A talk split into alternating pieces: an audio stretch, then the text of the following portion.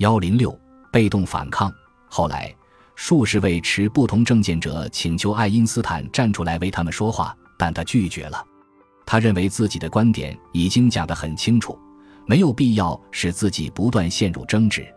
但物理教授阿尔伯特·沙多维茨着实成功了。他在战争期间当过工程师，帮助建立了一个工会，后因委员会中有共产主义者而被开除出工人运动。参议员麦卡锡想证明这个工会与莫斯科有联系，曾给国防工业造成威胁。正如爱因斯坦向弗劳恩格拉斯建议的那样，曾是共产党员的沙多维茨决定援引第一修正案而非第五修正案作为保护。沙多维茨很担心自己的处境，他决定打电话向爱因斯坦求助，但爱因斯坦的电话号码没有列出来。于是他开车从北新泽西来到了爱因斯坦在普林斯顿的住所，在那里见到了忠于职守的门卫杜卡斯。您约好了吗？他问。他承认没有。那么您不能进屋与爱因斯坦教授谈话。他宣布。但是听他解释了情况后，杜卡斯盯着他看了一会儿，让他进去了。爱因斯坦还是一贯的装束，宽松的套衫，灯芯绒裤子。他带沙多维茨来到楼上书房，称其做法是正确的。他是一个知识分子。在这些情况下，挺身而出是知识分子的义务。如果你这样做了，我的名字可随意使用。”爱因斯坦慷慨地说。面对这张空头支票，沙多维茨又惊又喜。在第一次秘密听证会上，麦卡锡的首席顾问罗伊科恩向沙多维茨发问，麦卡锡在一旁听着。他是共产主义者吗？沙多维茨答道：“我拒绝回答这个问题。”我采用的是爱因斯坦教授的建议。麦卡锡忽然问他是否认识爱因斯坦，沙多维茨回答说：“其实不认识，但见过面。”当这一幕在公开听证会上重演时，台词没有什么变化。和弗劳恩格拉斯案一样，这件事又激起了轩然大波。爱因斯坦相信他是一个好公民，而并非不忠。他读过第一修正案。认为支持他的精神，恰恰是美国人所珍视的自由的核心。有一位愤怒的批评者寄给他一张卡片的复制品，上面含有他所谓的“美国信条”，其部分内容是：“我有热爱祖国、拥护宪法、遵守法律的义务。”爱因斯坦在边缘处写道：“这正是我所做的事情。”当著名黑人学者杜波伊斯被指控传播由世界和平委员会发布的一份请愿书时，爱因斯坦主动为他作证，这份请愿书代表着爱因斯坦支持公民权利和言论自由的主要观点。当杜波伊斯的律师告知法庭爱因斯坦将会到场之后，法官旋即决定驳回此案。另一桩案件发生在家门口，那就是奥本海默事件。在领导众多科学家研制出原子弹之后，奥本海默出任普林斯顿高等研究院的院长。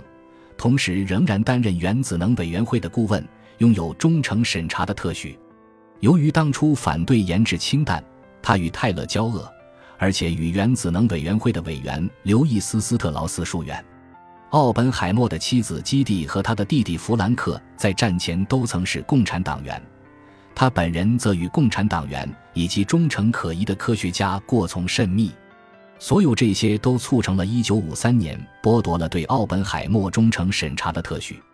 本来他不用多久就会失效，这件事本可以不动声色地得到解决。但在那种狂热气氛下，奥本海默和他的对手都不希望背离自己所标榜的原则，遂决定在华盛顿举行秘密听证会。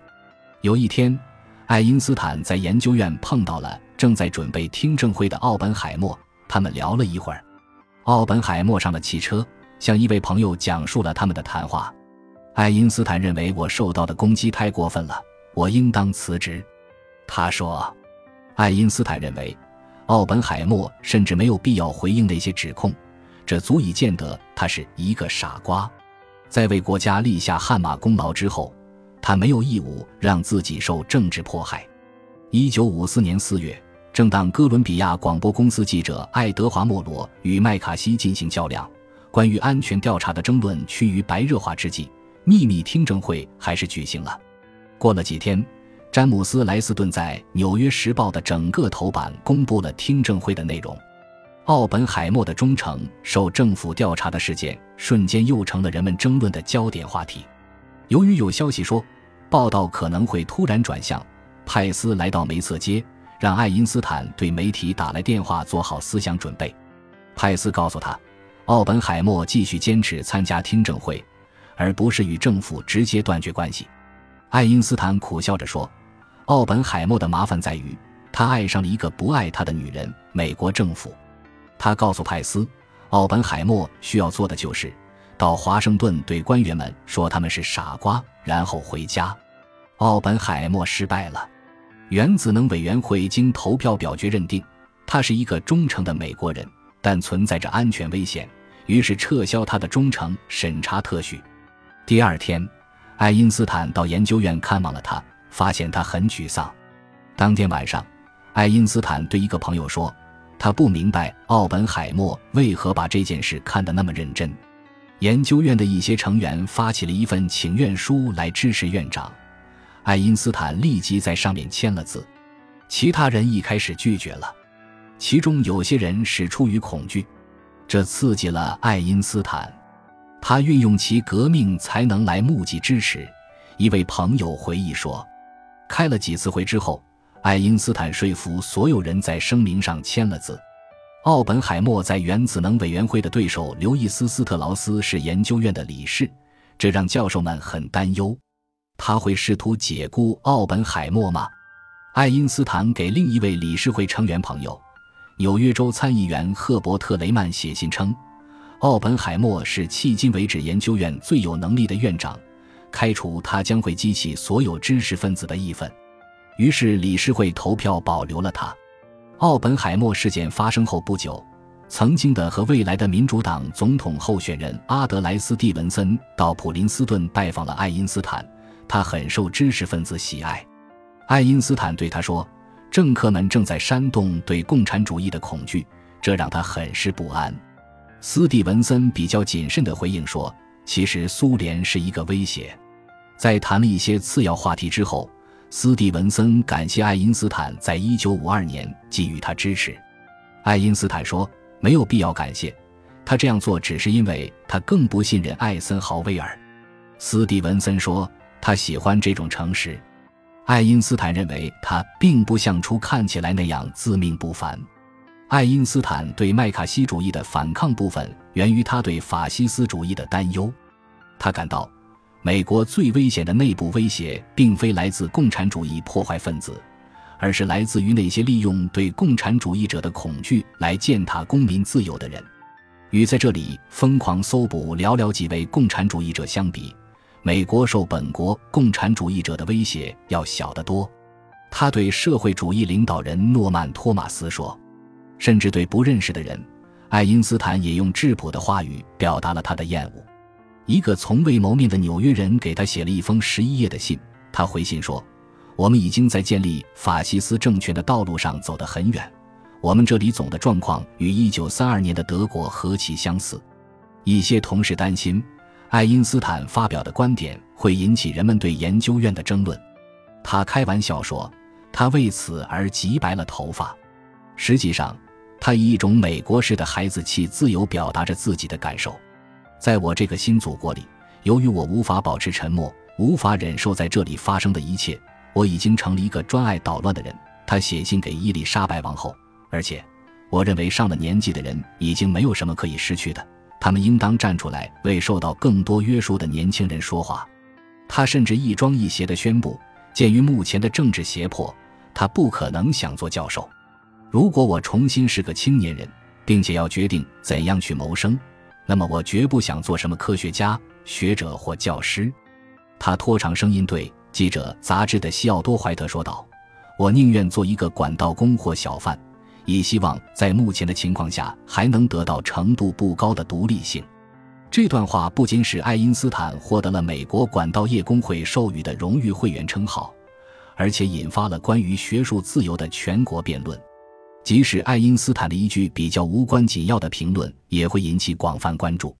爱因斯坦看得很清楚，学术自由正在遭到蹂躏，这对事业的损害是实实在在的。例如，与奥本海默和爱因斯坦在普林斯顿共事的著名理论物理学家，在量子力学某些方面做出改进的波姆，接到了美国众议院反美活动调查委员会的传讯，借口第五修正案而失去了工作，最后移居巴西。不过，事实证明，爱因斯坦的说法是夸张之词。尽管他有些话不够审慎，但他的言论并没有受到钳制，工作也没有受到威胁。甚至联邦调查局编纂爱因斯坦档案这场闹剧也没有剥夺他言论自由的权利。在奥本海默遭调查的最后阶段，他和爱因斯坦仍然安全藏身于普林斯顿的避难所，可以随意思考和发表意见。虽然两个人的忠诚都受到质疑，拒绝给他们忠诚调查特许有时很可耻，但这并不像在纳粹德国，任何事情都是秘密的。尽管爱因斯坦有时会发表不当言论。爱因斯坦和其他一些难民往往把麦卡锡主义看成法西斯主义的余波，而不是在民主制度中泛起的波澜，这是可以理解的。正如事实所证明的，和往常一样，美国的民主又重新恢复起来。一九五四年，麦卡锡遭到陆军律师、他的参议员同事艾森豪威尔总统以及德鲁皮尔逊、爱德华莫罗等新闻记者贬斥。奥本海默案件的文字记录公布后，至少是在学术界和科学界，刘易斯·斯特劳斯和泰勒的声誉受到了损害，程度之深堪比奥本海默。爱因斯坦不习惯于能够自动复正的政治体制，也不能完全欣赏美国的民主及其对个人自由的培养是多么有弹性，所以过了一段时间，他的鄙夷加深了。但其冷嘲式的超然和幽默感使他没有沉溺于绝望，他死时注定不会痛苦。感谢您的收听，本集已经播讲完毕。喜欢请订阅专辑，关注主播主页，更多精彩内容等着你。